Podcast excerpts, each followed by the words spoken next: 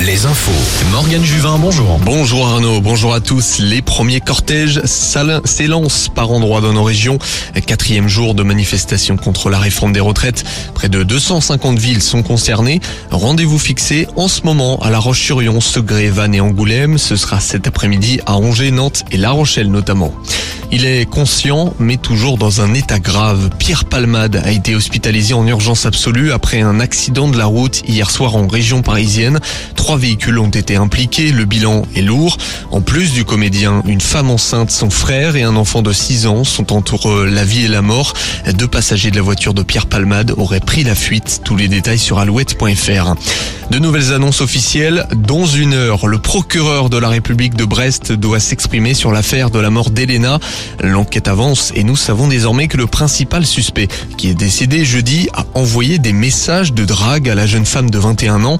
La thèse d'un accident de la route pourrait s'éloigner avec ce nouvel élément. Leur rencontre était possiblement préméditée par le trentenaire.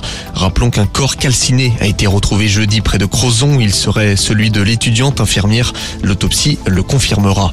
Toujours dans le Finistère, 5 ans de prison près de Morlaix après l'agression de deux policiers fin janvier. Le prévenu âgé de 38 ans avait été interpellé par trois agents avant que la situation ne dégénère.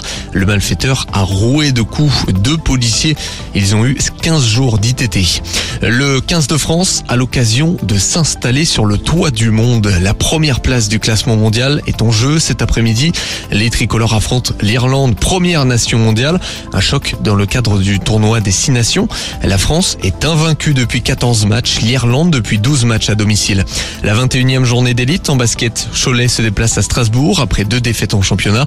Limoges de son côté va défier Nanterre. En Pro B, le promu La Rochelle joue chez le leader Chalon-sur-Saône ce soir.